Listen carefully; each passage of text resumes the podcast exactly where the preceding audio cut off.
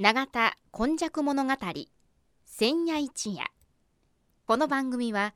プロジェクト M の提供でお送りします。神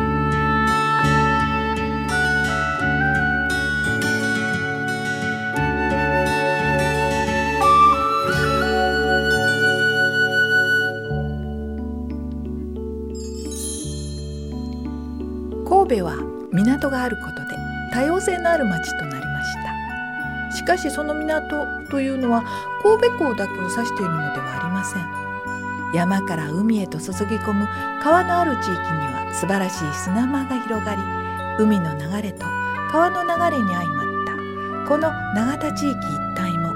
神代の昔から自然の生んだ港がたくさん点在していました。この番組「永田今昔物語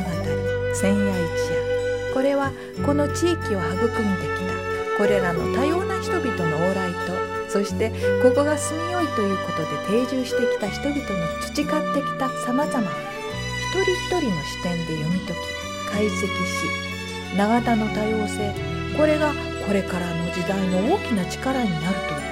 この地の歴史を掘り起こしながら未来予想図を皆様にお届けするという番組です。本日も永田今昔物語の時間がやってまいりました。進行の方は FMYY のキムチ焼き。そして、えー、今夜28夜はこの方がお話しされます。須磨で生まれ諏訪で八十数年井上勇と申します、はい、井上さん今日須磨であの中華でですね大地主でありました諏訪の旧前田家の話をちょっとさせていただきたいと思います。前田というお名前はなんかあちこちの看板で須磨のあの須磨浦通りとかいろんなところで見ますけれども、はい、ありますね。これは古い古いお道なんですか、はい、特にですねこれ角川書店から発行しているこの宇治、あの家計大辞典というねですね。はいはい。えーその辞典によりますとですね、え摂津の国西須磨の名族にて神宮公恩聖寛の頃より子孫連帯として続き天皇の頃781年頃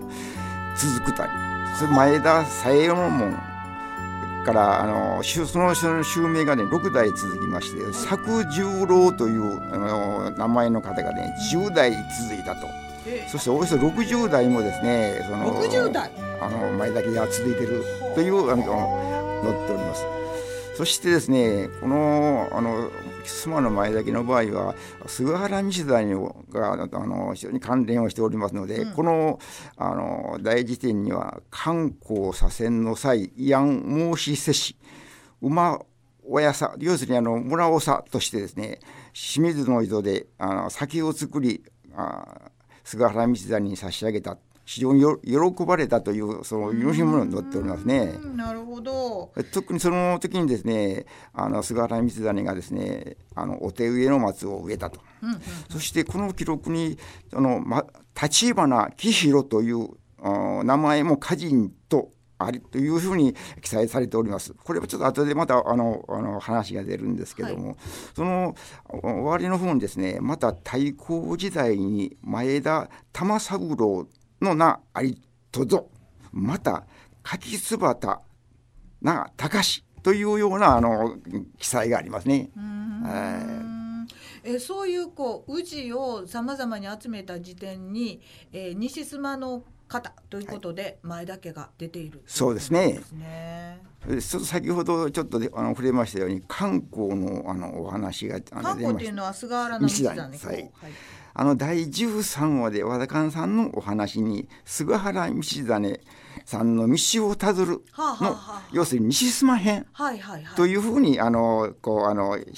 考えていただいたらいいんじゃないかなと思いますね。はい。でまたこのこの辞典以外にですね須磨であの伝説的にあの伝わっているのがありまして、はい。菅原道真が都よりあ太宰府へ左遷される途中、須磨の浦であの嵐に遭いましてはい。そして須磨の浦の船を止めてですね丘に上がり、その頃はですね西須磨はもちろん寒村で、はいはい。あの休んでもらう座布団もなかったそうなんですね。はあ、座布団もはい、そしてその漁師がですね、はいうんうん。あの自分たちが毎日使うその漁あのロープ縄ですね。ええ、網ををですねなあの座布団状を丸めて、はい。あのそして菅原道真公には座ってもらったと。そういうふうに伝わっておりますね。そしてあのそしてですねそのあの差し上げあの差し出した漁師の人にその当時は姓がないので立花という姓を与えたと。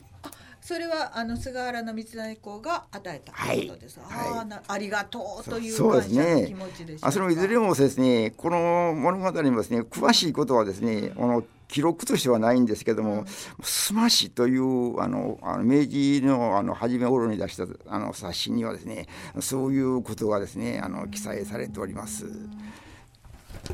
ということは菅原さんはですねこう太宰府の方に行くのに船でいろいろなところに寄っていかれたっていうかそれとともにあの和田寛さんのあの永田の方での話もありますし、須磨でもあるっていうことは、えー割にあの一般の庶民に慕われてた方なんですね。そういう感じしますね。そしてその縄がですね、はい。あのご神体になりましええ。て諏訪の天神さんは綱敷天満宮というのになっておりますね。綱に敷く、はい引くって敷そうです物の敷くって書きますね。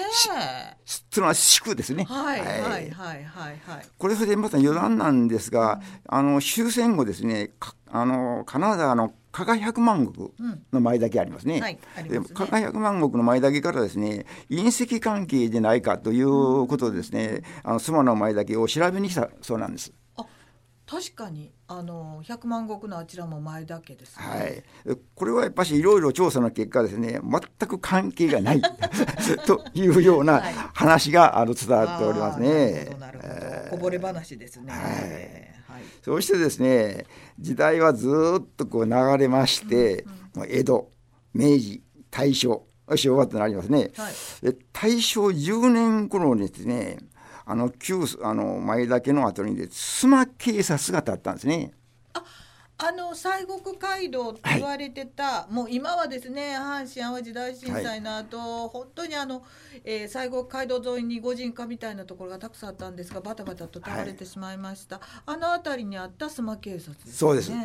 もう現在はですね区画整理でもう道が幅が広くなっておりますが、はい。はい。跡形もございませんが。そうですね。あのその警察がですね、あのその建物が割合モダンな建物で洋館でですね、はいはいはい。あの非常に洒落た建物、大正モダンっていうかねそうです。なんかそういう感じでしたよね、そのあのし警察を建てる時ですね、ええ。観光のお手植えの松、そして諏訪の井、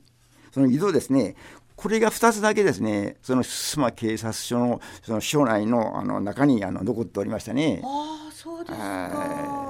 いやあのなんかあの洒落た感じのあの警察というよりはどこかの、えー、商社なお宅みたいな感じのそうですね。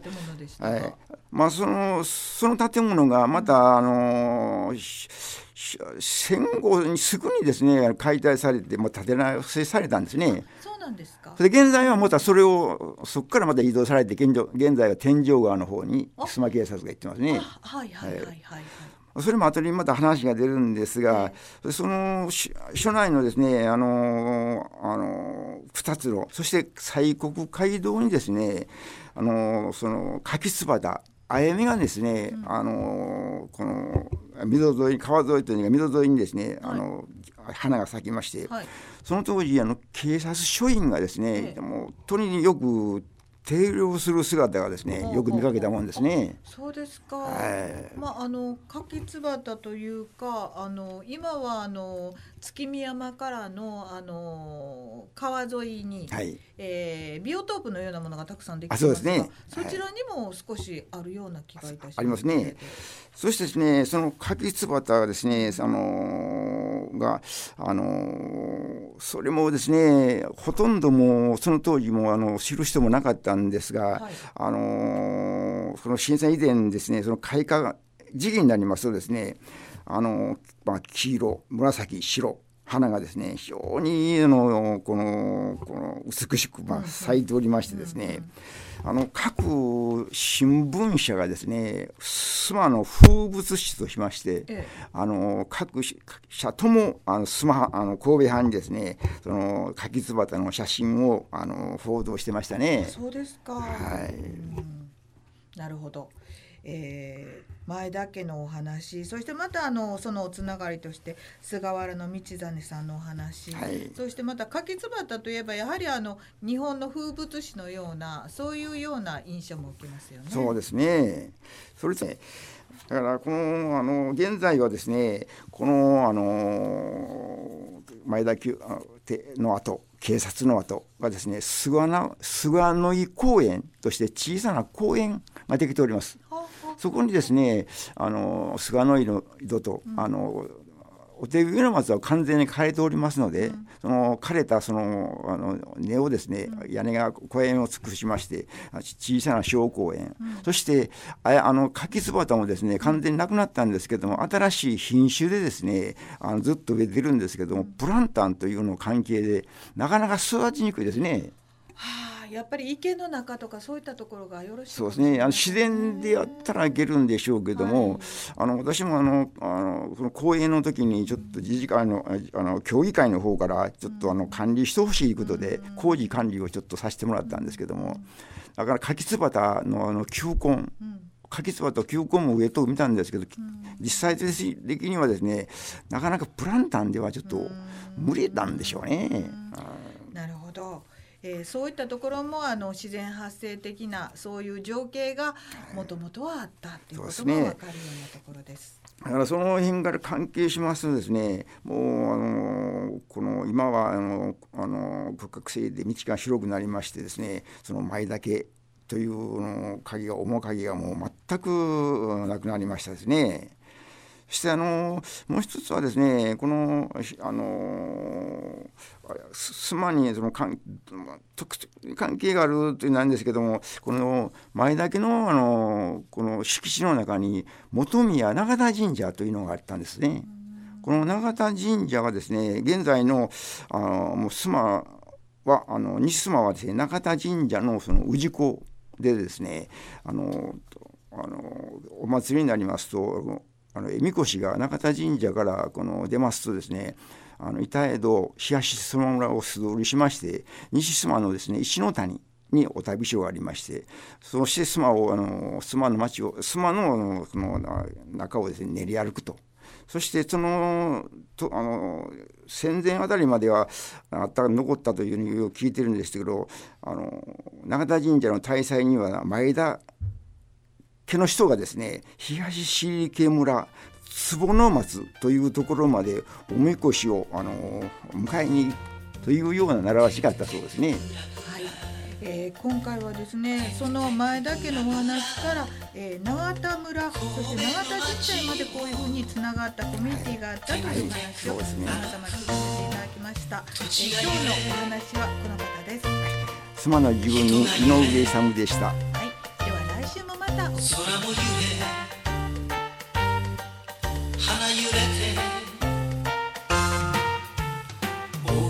長田根弱物語前夜この番組はプロジェクト M の提供でお送りしました。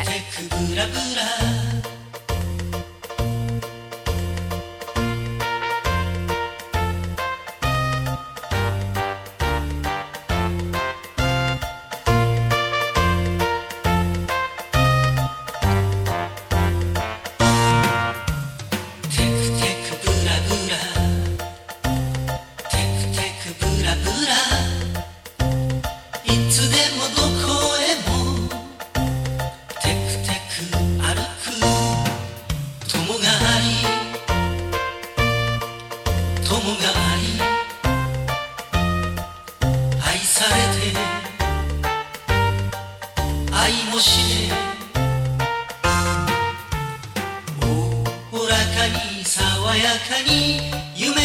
求め街を